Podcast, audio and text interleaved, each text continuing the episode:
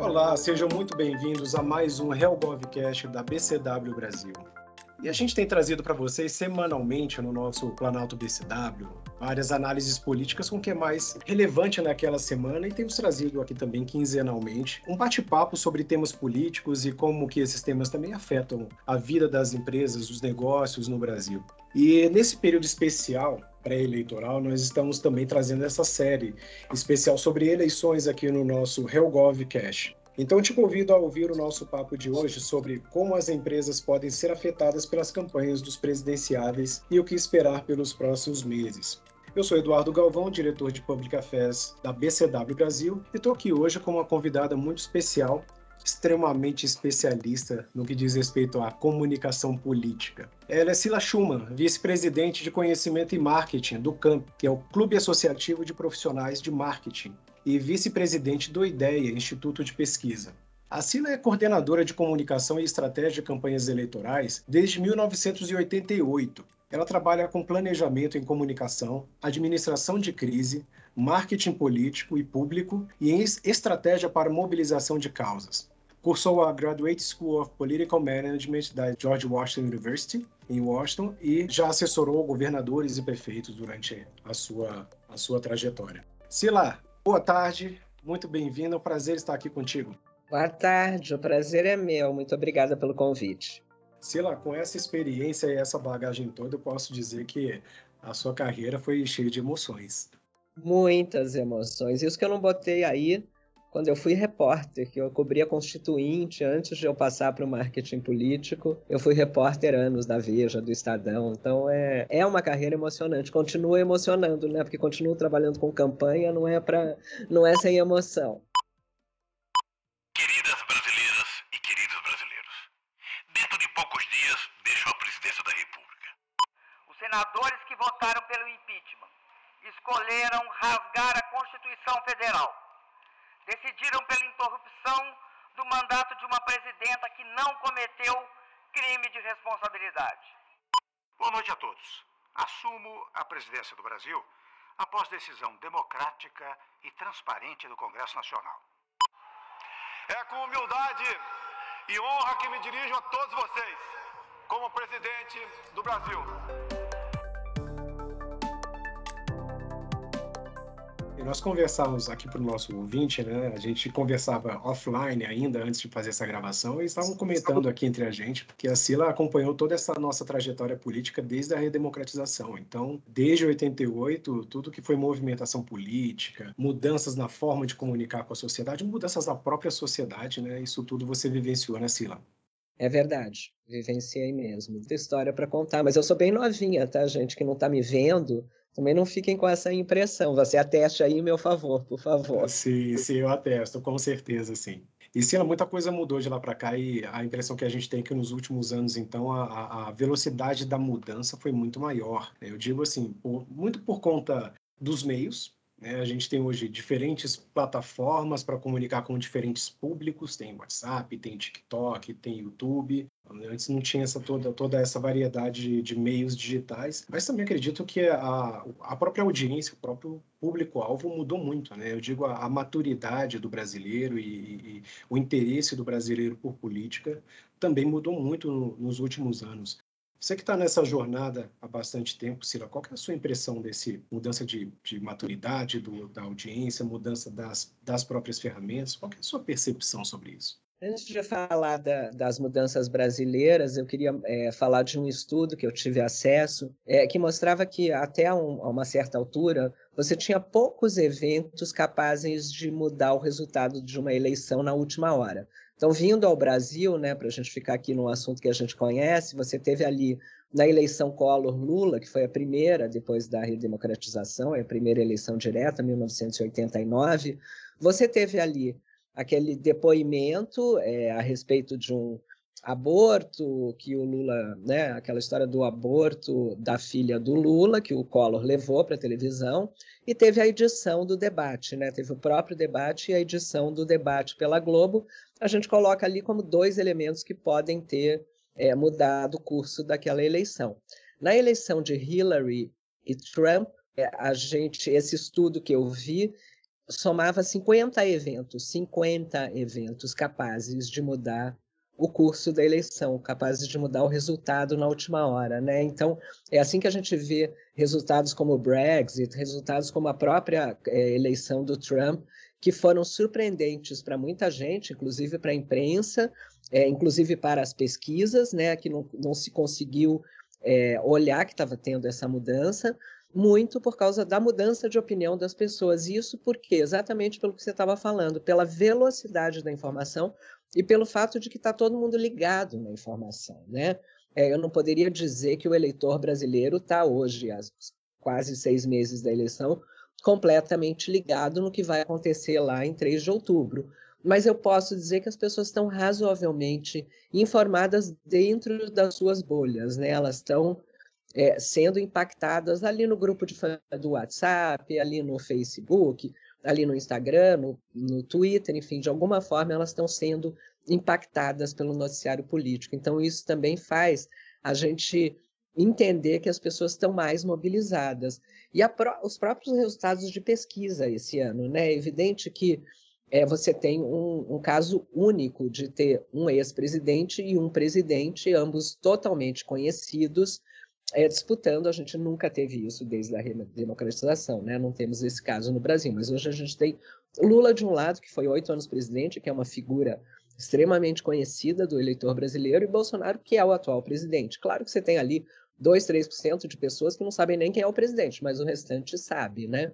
E até é por isso que a gente é, é, explica que hoje você tem mais de 50%, muito mais de 50% de pessoas que dizem que vão votar num determinado candidato na pesquisa que a gente chama de espontânea, que é aquela pesquisa em que você não mostra os nomes para o eleitor. Você simplesmente pergunta em quem você vai votar e a pessoa, o nome que aparece na cabeça dela, ela fala, né? Então a gente tem um número muito expressivo de espontâneo esse ano, o que quer dizer um eleitor mais engajado, né? Então, isso também pode ser um demonstrativo desse, não diria que tanto desse interesse ou dessa maturidade, mas diria que desse engajamento né, nessa eleição, uma eleição bem, bem, bem diferente. Ontem, neste programa, uma mulher teve a coragem de fazer uma grave denúncia. Como é que eu posso apoiar um homem que me ofereceu dinheiro quando ele soube que eu estava grávida de um filho dele? Ele me ofereceu dinheiro para mim e abortar. Como vocês estão percebendo, eu estou no programa do meu aniversário. Eu estava na Conferência Nacional dos Bispos conversando com o Dom Luciano Mendes quando fui informado que o tribunal, de forma democrática, deliberou por considerar injuriosas, mentirosas e caluniosas a fala e as acusações no programa do meu aniversário, me deu direito à resposta. Nós estamos a quatro dias da eleição e os ânimos estão ficando cada vez mais exaltados. A violência política dos meus adversários vem crescendo a cada dia. Sila, como é que você vê a, as diferenças entre as estratégias de campanha que estão sendo utilizadas pelos dois principais candidatos, o presidente Bolsonaro e o ex-presidente Lula? A gente, a gente tem visto aqui nos últimos dias né, alguns recuos, principalmente por parte do, do presidente Lula, teve, teve uma questão envolvendo né, uma dita gafe dele sobre os, os policiais, foi, foi recente isso, teve uma outra questão envolvendo o tema de aborto também. É, então parece que é, houve ali alguma, alguns deslizes ali na estratégia de comunicação. E por outro lado também a gente está vendo algumas mudanças agora recentes do presidente Bolsonaro, principalmente olhando né, para aquele perfil onde, onde ele é menos competitivo, né, principalmente mulheres é, e público do, da região do Nordeste. Isso para falar das últimas movimentações, mas tem, tem questões muito mais estruturais na estratégia, né? Como mídias, como né, os meios que vão ser utilizados, as mensagens-chave para públicos diferentes. Sila, como é que você vê as diferenças entre uma, uma estratégia de campanha e a do outro? Eu diria que em termos de comunicação ou de estilo, até não pode ter dois políticos mais diferentes do que Lula e Bolsonaro, né? E não estou falando nem do espectro ideológico, nem das posições na economia, de nada disso. Estou falando de estilo mesmo, né?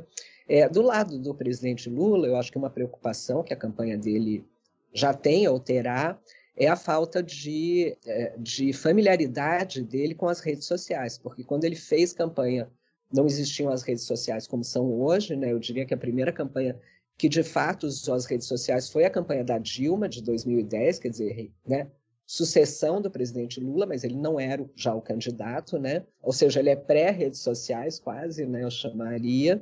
É, e o Bolsonaro, ao contrário, o Bolsonaro é um fruto das redes sociais, né? Ele vira presidente muito, né? Ele existe muito mais nas redes sociais do que na política, né? Como eu citei aqui no começo, eu cobri congresso, enfim, fui repórter de Veja no Congresso e Bolsonaro não era um, um, político que a gente acompanhava, não era um político que a gente olhava, ele era o chamado ali de baixo clero, né? quer dizer, aquele político que não tem é, uma, uma, uma importância na articulação, nas suas posições e tudo isso. E Lula, ao contrário, né? Lula faz uma carreira é, que vem lá desde o sindicalista até ser deputado, enfim, ele, ele percorre todo o caminho da construção de uma persona política, não é? Agora, o Lula tem uma coisa, eu tenho até falado, quando a gente cobriu o Lula no, no, no ABC, quando ele era sindicalista, né? O, o, que, que esse cara, que é um líder sindical, precisa fazer? Ele precisa inflamar quem está na frente dele, né? Aquele público que está na frente dele, né? Assim que o sindicalista, e Lula era campeão nisso, né? É, e quando ele foi presidente, eu observava que ele continuava com essa com esse approach, né? Porque o Lula fala muito para quem está na frente dele, né? Ele fala menos, é, imaginando que aquilo vai ter uma repercussão em outros meios. Ele fala para aquelas pessoas. Então, eu atribuo muito o que ele tem falado muito a isso, que ele está falando com aquelas pessoas, mas se na televisão isso já era complexo, na rede social hoje isso vira uma confusão danada, né? Então, é, de todas essas, né, que você chamou de gafe, é, o que eu, o que eu percebi medi como perigosa e que tirou votos dele foi a do aborto, né? Essas outras elas são desconfortáveis para a campanha, elas causam tumulto e mobilização no, no Twitter, mas de fato não tem uma erosão de votos do Lula. Agora, na questão do aborto, sim, pelo simples motivo de que esse, essa declaração dele foi muito utilizada nas redes porque, veja, os, é, né, quando a gente fala de evangélicos, você está falando né, sociologicamente é errado você falar os evangélicos, não existe os evangélicos como uma massa homogênea de voto, né? Mas então vamos falar dos pentecostais e neopentecostais, né, que são essas igrejas que de fato têm um maior alinhamento, né, com o conservadorismo, com o próprio Bolsonaro. É, né, esse público ele está bastante engajado em, em, em, grupos de WhatsApp, em redes sociais. E essa fala do aborto foi bastante difundida nesses grupos. Então, ela teve uma capacidade de erosão, sim. É, na minha visão, esse voto já não iria com o Lula, mas era um voto de, de eleitores que estavam desapontados com Bolsonaro, mas uma declaração dessas faz com que corram para Bolsonaro de volta, né? Então, é, acho que é preciso o presidente, o ex-presidente Lula tomar é, cuidado com isso. A campanha dele está atenta, né? Fez várias modificações de comunicação. Acho que ele próprio está é, tá atento. Acho que olhando é, assim de uma perspectiva mais realista, ele tem tempo de resolver essas coisas. A gente ainda está se a gente for imaginar que as pessoas de fato se ligam na campanha, a gente está falando aí de como depois das convenções, que é em agosto, né? O programa eleitoral só começa 16 de agosto, mas tem essa dinâmica das redes sociais que acho que é, eu, eu não vejo como o PT se igualar às redes bolsonaristas, né? Acho que as redes bolsonaristas estão lá na frente em termos de tudo, né? De, inclusive do uso, né? das emoções e, e, né? e por aí afora. Mas acho que precisa, é, pelo menos, né? Eu diria que não vai ganhar, mas teria que ao menos é, tentar se igualar, né? Então, em termos de seguidores, é, a, a, campanha do, do ex-presidente Lula e as outras também estão crescendo, né? E podem chegar a tantos seguidores quanto a do Bolsonaro, que é campeão nisso. Por quê? Porque, como eu falei, as pessoas já estão engajadas com as duas campanhas. Então, é, a lógica me diz que quem está engajado com a campanha do, do ex-presidente Lula vai acabar seguindo ele em algumas redes sociais e tudo isso. Então, mas o lance é o engajamento, né? Eu acho que para conseguir engajamento é uma arte que Bolsonaro domina muito bem. Né, a campanha de Bolsonaro eu vejo muito alinhada hoje com o Centrão, né, os partidos do, do Centrão, e especialmente Ciro Nogueira, que está dentro do Palácio, eu acho que estão dando uma, uma linha mesmo né, na campanha, e você percebe isso com né, Bolsonaro, é, exceto é, a questão do, do, da descredibilização das urnas eletrônicas, do próprio resultado da eleição, que é uma questão que a gente pode até aprofundar depois, porque eu creio que é muito importante, mas exceto isso, ele não tem feito outras declarações polêmicas, né? Ele realmente está ligado em bater no STF, no Judiciário, no, no TSE. Agora, por exemplo, ele até um certo ponto desse ano ele falava contra as vacinas, né? Que era uma coisa que só tirava voto dele, porque se tem uma coisa que brasileiro gosta é de se vacinar, né? A gente tem uma cultura da vacina. E, enfim, então ele falando contra a vacina e as pessoas lembrando que o Brasil não comprou a vacina na época em que poderia ter comprado, que tirou muito voto dele, baixou muito a aprovação dele de governo, mas ele parou isso no momento que o Centrão realmente se integrou à campanha dele e fez ali um freio de arrumação nesse sentido. Agora, Bolsonaro é Bolsonaro também. Né? Ambos são duas pessoas incontroláveis, eu diria. Né? Ninguém controla Lula, ninguém controla Bolsonaro. Então vai ser uma campanha com esse tipo de manifestação e de susto. Acho que vai ser uma campanha. Né, tá todo mundo olhando, não, essa campanha já está resolvida, porque veja bem, só tem dois candidatos. Eu não acho isso, não. Acho que ainda vai ser uma campanha com muita emoção. Qual vai ser a conotação da imprensa com a imprensa de vocês? Eu estou me lixando porque essa imprensa vai falar. E mesmo assim, eu nunca falei em controlar a mídia social ou a imprensa tradicional. Diferentemente de outra pessoa, que é tão bem tratada por parte dessa mídia. Eu achei muito interessante essa sua reflexão que você trouxe sobre o Bolsonaro ser um, um produto das redes, filho das redes, né? ele veio das redes. Isso é muito curioso porque lá atrás né, a campanha dele era desacreditada. Né? Ele não tinha orçamento, ele não era tão conhecido, mas ele soube usar muito bem as redes. Né? E essa, essa habilidade dele, da campanha dele na época, em utilizar as redes, superou até a, a, a carência que eles tinham de fundo partidário, de tempo de televisão, e ele acabou, por fim, sendo eleito. E agora a gente está vendo que ele ainda tem um domínio muito grande sobre as redes sociais, né? Ele consegue utilizar as redes sociais muito bem. Só que aqueles outros elementos que antes eram defasagem da campanha dele, hoje ele tem, tem muito fortalecido. Fundo eleitoral, tempo de televisão, como você trouxe também, tem o centrão alinhado com ele, então um ajuste que precisa aqui ou ali na mensagem, no discurso também, eles voltam, dão as mãos para poder, vamos, vamos, vamos nos alinhar, vamos seguir por esse caminho aqui. Então ele tem muito mais apoio, muito mais orientação né, né nesse momento. Então isso dá para ele uma competitividade enorme em termos eleitorais. E a campanha do PT? Será que a campanha do PT já conseguiu se apoderar das redes sociais, saber utilizar elas tão bem a ponto de trazer mais competitividade para a esquerda nesse momento, para fazer frente ao Bolsonaro é, nesse campo das redes sociais? Olha, desde a redemocratização, né, quer dizer, desde essa campanha de 1989, o brasileiro é, precisa decidir se ele quer ou não o PT no comando do país, né? O PT sempre está lá, seja com Lula, com Dilma, com Haddad, mas o PT é o Lula, né? Quer dizer, Dilma foi eleita é, né, na sucessão de um governo muito popular do Lula, né? E Haddad foi é, é, um candidato no lugar de Lula que estava preso, né? Então o brasileiro tem é, essa essa é, é, né, que tomar essa decisão em todas as eleições, o que demonstra já, ao meu ver, o tamanho do PT e a importância de Lula em nosso país, né? É, então, o Lula tem um eleitorado cativo dele que não se mexe dali, é um eleitorado que está com ele que é maior do que o eleitorado do Bolsonaro, veja.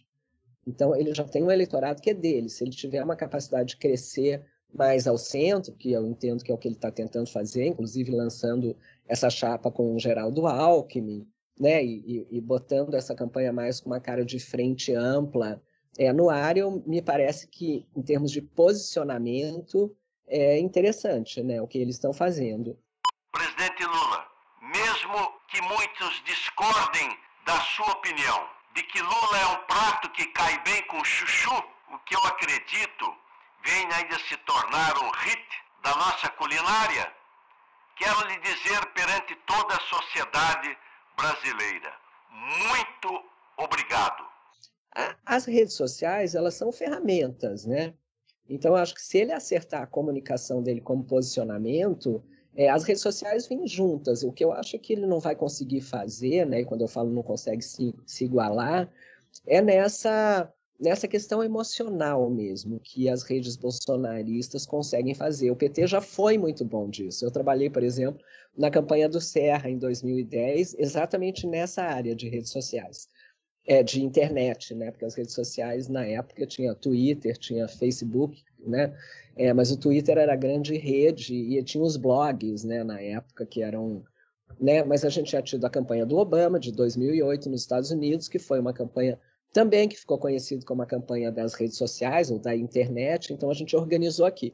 E o PT, na época, tinha, dava de mil a zero no PSDB em termos de internet. E a gente conseguiu ali igualar. A gente fez uma campanha boa do Serra, não é porque eu estava lá, mas fez mesmo. Inclusive, a própria campanha da Dilma reconhecia isso. E a gente conseguiu ficar porque na hora da campanha os eleitores se engajam por isso, né?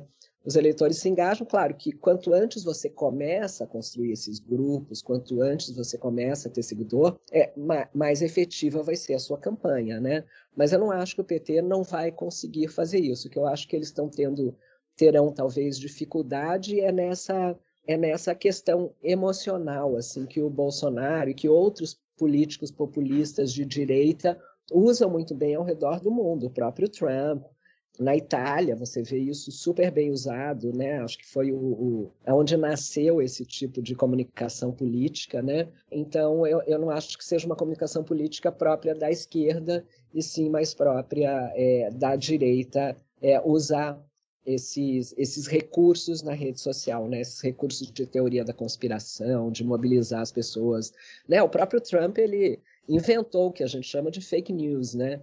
Depois, a própria assessora dele chamava de, como é que era? Fatos é, alternativos, né? Isso até virou um nome chique, né? Fatos alternativos. E era assumido pela Casa Branca, que eram fatos alternativos, né? Então, eu acho que essa habilidade é muito mais do que a gente chama de direita, né? Agora, só não, não esquecendo de um ponto com relação a Bolsonaro está muito é, é, bem hoje por causa dos recursos, tudo isso, eu, eu, concordo com você, mas ele tem uma dificuldade que é a seguinte: isso a gente olha ao redor do mundo. Os candidatos que são outsiders, né, esses que se apresentam como diferente de tudo que está aí, que era o caso do Bolsonaro, eles têm uma facilidade boa para se eleger, mas eles têm uma dificuldade enorme para se reeleger. Porque no momento que eles viram governo, eles não podem mais dizer que eles são diferentes de tudo que está aí, porque eles viram establishment, né? Então, eles ficam tentando ainda se mostrar diferentes, mas já não cola, né? Então, eles têm uma grande dificuldade, essa eu vejo que é uma das dificuldades para Bolsonaro esse ano, é, em que pese ser a maior dificuldade, na minha opinião, o fato dele ter uma é, baixa avaliação do governo dele, né? Porque uma reeleição, ela é a respeito do governo. Eu quero ou não continuar com esse governo. É a, é a, é a pergunta que se faz, que a gente não fez na última eleição e nem na, né, na eleição de 2018 a gente não fez essa pergunta porque tinha dois candidatos que não eram continuidade é, e, e, nem mesmo sucessão, né, porque era o Temer o presidente. Então, é, esse ano a gente vai ter isso. Então, acho que principal, o principal desafio de Bolsonaro hoje não é nem é, né, ele, é, o desafio dele é melhorar a avaliação de governo dele para que as pessoas achem que vale a pena continuar com esse governo. Sim, ele perde a narrativa da campanha anterior, que era de se, né, de se colocar como um outsider. E, sobre narrativa ainda, tem um, um, outro elemento importante que a gente tem discutido aqui em, em outros casts que a gente fez, que é da do, a narrativa eleitoral, né, do, do, desde, desde 88, que sempre foi muito focada em PT versus anti-PT, que não era necessariamente direita, era centro-esquerda, centro. É, e agora, agora também, pela, pela primeira vez, né, a gente está tendo uma, uma, uma, mudança de narrativa, porque hoje a gente tem também o outro fenômeno que é o anti-bolsonarismo. E como nós temos dois candidatos que estão lá com seus 35% e 40%, mas também tem uma rejeição muito grande de ambos os lados. Então, parece que essa narrativa também está sendo muito explorada de atacar, se colocar, né, defendendo o antibolsonarismo, criticar o bolsonarismo e também criticar é, o petismo. Então, do, pelo menos do nosso ponto de vista aqui, é algo que a gente tem tem percebido. E, e essas escolhas de, de, narrativa, elas, elas acabam impactando, né? não só na sociedade, nos grupos sociais, mas também no mercado, nos negócios. Então, bom, tendo, tendo essa questão de narrativas de pano de fundo, Queria ouvir de você, Sila, como, como essas escolhas de narrativa até agora têm afetado a corrida eleitoral e o mercado? Olha, o mercado ele é sempre afetado num ano de eleição, né? É um ano sempre de incertezas, é um ano em que é, é, nessa época do ano, até o final do, do, do, período eleitoral, sempre, né, a gente tem aí na história, e não só no Brasil, um período de, disso, de incerteza, de volatilidade, né, de botar o pé no freio, de olhar bem. É, a gente né, teve já situações né, de, de muita crise né, em ano eleitoral, né, de subida do dólar, de baixa de bolsas, né, acho que notadamente ali na eleição da Dilma, foi né, na primeira, foi bastante alto isso. Esse ano está acontecendo um fenômeno um pouco diferente, assim pelo que eu percebo até agora, porque como os dois são muito conhecidos, parece que não tem um elemento surpresa, né? Ah, quem vai ganhar e o que, que vai acontecer.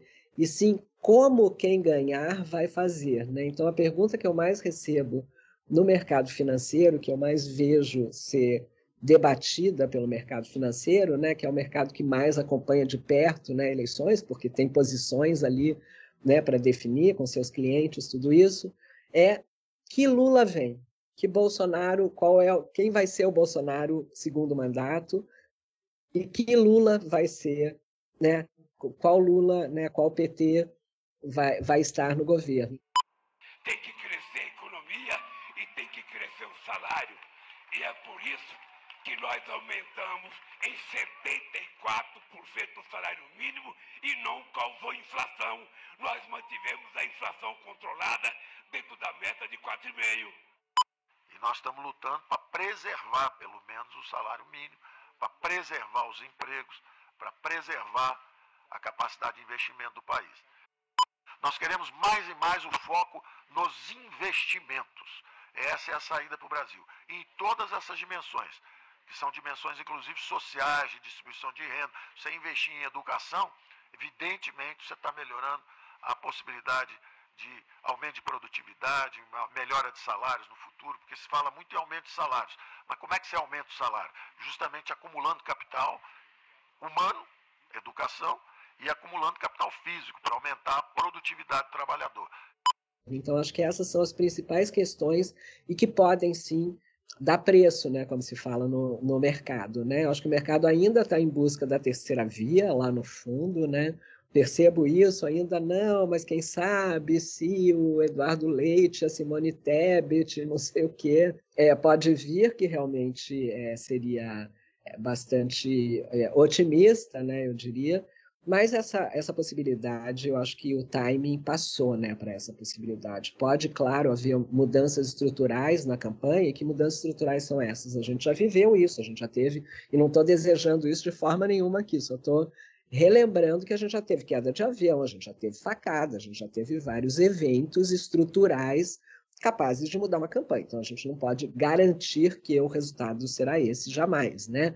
Mas o que a gente tem hoje são os dois candidatos absolutamente polarizados, sem nenhum, nenhuma espécie de espaço para um candidato de terceira via, seja Ciro Gomes, seja Dória, que são os que estão no jogo hoje, terem um crescimento significativo. Até por isso, esse voto antipetista está fazendo muito que o Bolsonaro cresça, porque o eleitor que é antipetista, ele estava ali esperando uma alternativa. A hora que ele não vê mais alternativa, ele corre para o que é anti-PT não é? E aí entra nessa questão que você falou, que de fato a gente vai ter, vai ser uma campanha de guerra de rejeição, né? Quem eu odeio mais. É basicamente isso, né? Eu vou votar num para o outro não ganhar, né? O que é muito ruim, né? Eu vejo uma campanha muito ruim, inclusive para isso que a gente está falando, inclusive para o ambiente econômico, porque é, pode ser uma campanha até é, violenta, não é? Porque se você tem dois públicos muito mobilizados, muito apaixonados e com muito ódio, a gente não vive isso aqui no Brasil, né? Nós tivemos a facada, que foi um evento absolutamente fora de, né, do natural das nossas campanhas, né? Mas eu tenho esse medo, tenho medo é, da questão da, da, da, descredibilização do próprio processo, né, que está ocorrendo todos os dias, né, de não aceite de resultado. Então, tudo isso eu acho que de alguma forma é, vai, né, eu não sei até que ponto vai afetar o mercado é, diretamente, mas é uma preocupação é, que a gente tem. Então, que Bolsonaro e que Lula que a gente pode esperar, não é? É o que está acontecendo hoje. O Lula não fala de economia, não é? Ele está quieto. É, eu vejo ele muito repetindo a estratégia dele de 2002. Se você for olhar Lula em 2002, ele não falava nada, ninguém sabia o que, que ia ser. Até junho, quando surgiu a Carta ao Povo Brasileiro, que é, assegurou, não é, é, os compromissos fiscais, os compromissos todos é, é, na área econômica que deram um, uma tranquilidade, digamos, para que o Lula fosse eleito. É, então, acho que, assim, pelo que eu entendo, ele está um pouco nessa, nessa estratégia, né? E tendo ali o Alckmin como a carta ao povo brasileiro, mas é muito diferente o Alckmin sendo a carta ao povo brasileiro e a própria carta, e é o momento é que a gente vivia ali, pós-Fernando Henrique Cardoso, com aquele Lula que ninguém conhecia e tudo. É, qual é a vantagem do Lula nesse momento que eu enxergo? A independência do Banco Central é uma delas, né? porque sempre se quis saber quem vai ser o presidente do Banco Central. E agora o Banco Central é independente, é possível, inclusive, que o Roberto Campos continue no Banco Central, não estou falando que vai continuar, mas isso seria possível com o Banco Central independente, não é? Não é de um governo ou de outro. Então, isso eu acho que dá até uma certa tranquilidade para ele. A outra questão é que o orçamento hoje ele é dominado pelo Congresso, ele não é mais do Executivo, não é? Então, é, eu acho que o Lula vai querer tentar modificar isso, mas como a gente tem hoje, é muito mais importante para o mercado, para a economia olhar para a eleição do Congresso do que a do próprio Executivo, porque é lá que estão sendo tomadas as decisões. Né? De onde é que vai o dinheiro? Né? O orçamento está lá né? não só as reformas e todo outro tipo de discussão, mas o próprio orçamento, como nunca aconteceu. Né? Então, acho que é muito importante para as empresas é, olharem para a campanha é, de Congresso, quase mais importante do que a campanha presidencial. Então, acho que Lula vai segurar essa informação a respeito de economia, de equipe, até onde ele possa, não é? O prejudica um pouco, porque os empresários ficam ansiosos, de outro lado, protege de algumas, é, de algumas é, decisões que podem ser polêmicas. Né? Quanto a Bolsonaro, eu acho que Bolsonaro já fez a opção dele pelo Centrão e o Centrão está ali. Não é? Então, eu acho que o que a gente pode esperar de um governo Bolsonaro é mais do Centrão, é mais do que temos né, hoje. Então, eu diria também que não é muita surpresa né, o que vai acontecer em termos, estou falando de economia, né, não estou falando de pauta de costumes, não estou falando de pauta ideológica, de nada disso. Né? Com Lula, eu enxergo que ele vai voltar atrás em muitas das coisas que o Bolsonaro fez com relação ao meio ambiente, por exemplo, né, que tem impacto, é, sem dúvida nenhuma, na economia, mas eu vejo ele entrando em educação, entrando em outras pautas, mas em economia, sem dúvida, né? Ele já tem falado isso, é o que se espera. É, ele, ele tem falado também de colocar o Alckmin muito nessa área do agronegócio, né? Da agricultura, porque ele, né? O próprio PT tem uma dificuldade muito grande, né? Criou muitas arestas é, nessa área, mas é o que a gente sabe é, de Lula hoje. E de Bolsonaro, eu creio que é isso. Mas então, eu não vejo nenhum dos dois, na verdade, e veja, isso vai ser discutido na campanha por uma questão eleitoral, mas eu não vejo nenhum dos dois com uma pauta reformista, né? Não, não prevejo grandes reformas, nada desse, né, de, de mudanças estruturais, nem mudanças estruturais na economia, não, não prevejo nada disso. Agora, as empresas e o mercado financeiro, sim, precisam olhar com muita atenção esses eventos de campanha que mudam né, o, o, né, por exemplo, a própria, a própria ida do, do presidente Bolsonaro à Rússia antes da guerra criou uma resistência em muitos é, ambientes de mercado externo. É, não, for, não vou falar que isso foi generalizado, mas criou sim. Né? Ah, vou botar dinheiro no Brasil? Não, mas o cara é Putin. Aí, aí vai o Lula lá e dá uma declaração na Time do mesmo jeito. Aí você olha e fala, se correr o bicho pega, né? Aquela história. Fala, bom, não, não tem que conversar, né? Então, eu acho que a gente está num momento bem é, desafiador e eu vejo o pessoal de economia parado, né? Jogando parado, como ocorre em geral nas, nas campanhas, né? E, e o que ocorre também no Brasil em geral é que quando acaba a eleição tem um momento de lua de mel, né? Do mercado e, e da né, dos empresários com o governo novo. Né? Agora, tem que ver como é que vai ser, eu acho que a gente vai ter, se Lula vencer, a gente vai ter, eu imagino, uma transição bastante complicada, por não aceitação de resultado, por não aceitação de, é, da própria continuidade. É, e em Bolsonaro vencendo, também me parece que ele vai dar uma radicalizada no começo, né? até porque ele está indo com essa conversa mais radicalizada ideológica. Então, eu, eu acho que teremos momentos de bastante, é, bastante conturbados, infelizmente. Eu, eu só consigo enxergar isso no momento em que a gente vai ter momentos conturbados, o que para a economia, para os empresários, é, é, são sempre momentos de muita atenção e de olhar tudo com muito cuidado, né? Não é, não é uma situação simples, porque acho que tem muita gente que olha, eu ouvi essa semana mesmo de um, de um é, de um administrador de, de fundo importante, um gestor de fundo importante, que disse assim: ah, não, é, nem Bolsonaro nem Lula dão preço, né? Eu, eu entendo o que ele está falando, mas é, eu acho que ainda teremos muitos eventos de campanha e é uma campanha muito antecipada que a gente está vivendo, sem poder fazer campanha, né? Porque a regra brasileira diz que você só pode fazer campanha depois de 16 de agosto. Só que os candidatos estão em campanha, né? Então a gente vai viver aí um momento bem turbulento, inclusive já agora, né? Antes de tudo. Sim, e uma tensão parece. Não, não, desculpa, é que eu, eu só, só quis sublinhar que a atenção para a eleição do Congresso acho que é a maior que tem que ter para quem tem é, posições, para quem para quem tem investimentos, para quem está olhando. E veja, eu não estou falando aqui de povo, né? Porque, pelo amor de Deus, né? Mas obviamente que as pessoas estão muito estão é, muito aflitas né, com a situação econômica. Aí estou falando de, da economia ali de inflação, de poder de compra, de fome, de necessidade.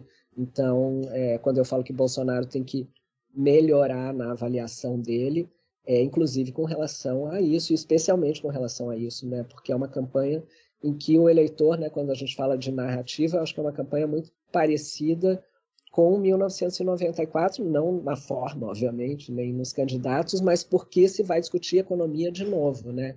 1994, Fernando Henrique ganhou por causa do plano real é, e esse ano e, e, contra a inflação e esse ano a gente vai falar de inflação de novo e de que que né? Porque é, a questão da economia ela sob, ela cai na cabeça do presidente, não tem jeito. economia é responsável. Né? Se for falar assim de pandemia, não, pandemia, ah, tem o prefeito, tem o governador, tem o vírus, tem o não sei o quê, né? Agora, economia não tem jeito, né? É, cai no, na responsabilidade do presidente e até ao contrário também, né? Por exemplo, commodities também vai para o bem dos presidentes, né? Veja Lula, veja uma série de, de, de histórias que a gente, né? De fatos históricos que a gente tem que também se beneficiaram sem serem culpados entre aspas, né? Mas então a economia vai ser um grande assunto aí. Ética e responsabilidade, transparência e diálogo são as qualidades que marcam os atos praticados em uma democracia. São essas qualidades que inspiraram o Plano Real desde a sua criação. Haverá um sacrifício, indiscutivelmente. De todos, de todos. Entretanto, nem o Estado, nem o município, nem a educação, nem os fundos de, de, de desenvolvimento, nenhum deles perderá nada. Minhas amigas e meus amigos, esta noite quero conversar com vocês sobre a crise econômica mundial. É uma crise muito diferente das anteriores. Mas parece que o que diminui um pouco risco da, da, incerteza, né, do que esperar de um candidato e de outro, porque, como você falou, né, ambos já, a gente já tem experiência de ambos na presidência, então diminui um pouco é, a incerteza. E esses são movimentos que a gente espera em toda todo ano eleitoral de subida do dólar, queda da bolsa. Esse ano foi um pouco diferente porque tivemos a questão de Rússia e Ucrânia, então, né, acabou que foi derrubou o preço do dólar. Bolsa, bolsa subiu, depois caiu de novo. Então foi uma movimentação um pouco atípica. É, considerando que é um, um, ano eleitoral, né? Então a gente vê esse impacto né, da, da política das eleições no mercado. E o caminho inverso, Sila? O mercado tem espaço para influenciar, impactar, atuar nas campanhas? E, e, e, qual que é o real impacto que a pressão do mercado pode ter sobre as posturas dos candidatos? Acho que tem mais é, mais uma lenda a respeito disso do que uma realidade, né? Acho que se fala muito assim, não, a Faria Lima se posicionou e elegeu fulano, né? Ou, ou se posicionou ao contrário, que não é verdade exatamente, né? A Faria Lima, por exemplo, né, se a gente fosse chamar de Faria Lima, claro que tem pessoas dentro disso e tem posições diferentes, teria eleito o, o Alckmin na última eleição, né? Era o candidato da preferência e não Bolsonaro, depois foi Bolsonaro. Mas, enfim, acho que tem é, quem tem um, um papel de liderança econômica dentro de um país sempre vai ter é, influência, mas não é, influência per si, né? Porque tem muitos, tem muitas categorias organizadas que também têm influência, né? Então acho que por isso que eu chamo um pouco de lenda, né? Eu acho que se imagina, né, na, na cabeça do eleitor comum tem um pouco essa, essa ilusão de que ah, o mercado é um bicho, né, é um monstro que tudo controla. E não, né, quando a gente convive, não é exatamente assim, né? Então, eu, eu, eu, eu acho que tem uma influência até o segundo parágrafo, não tem tanta, tanta influência assim. Agora, um depende do outro, obviamente, né?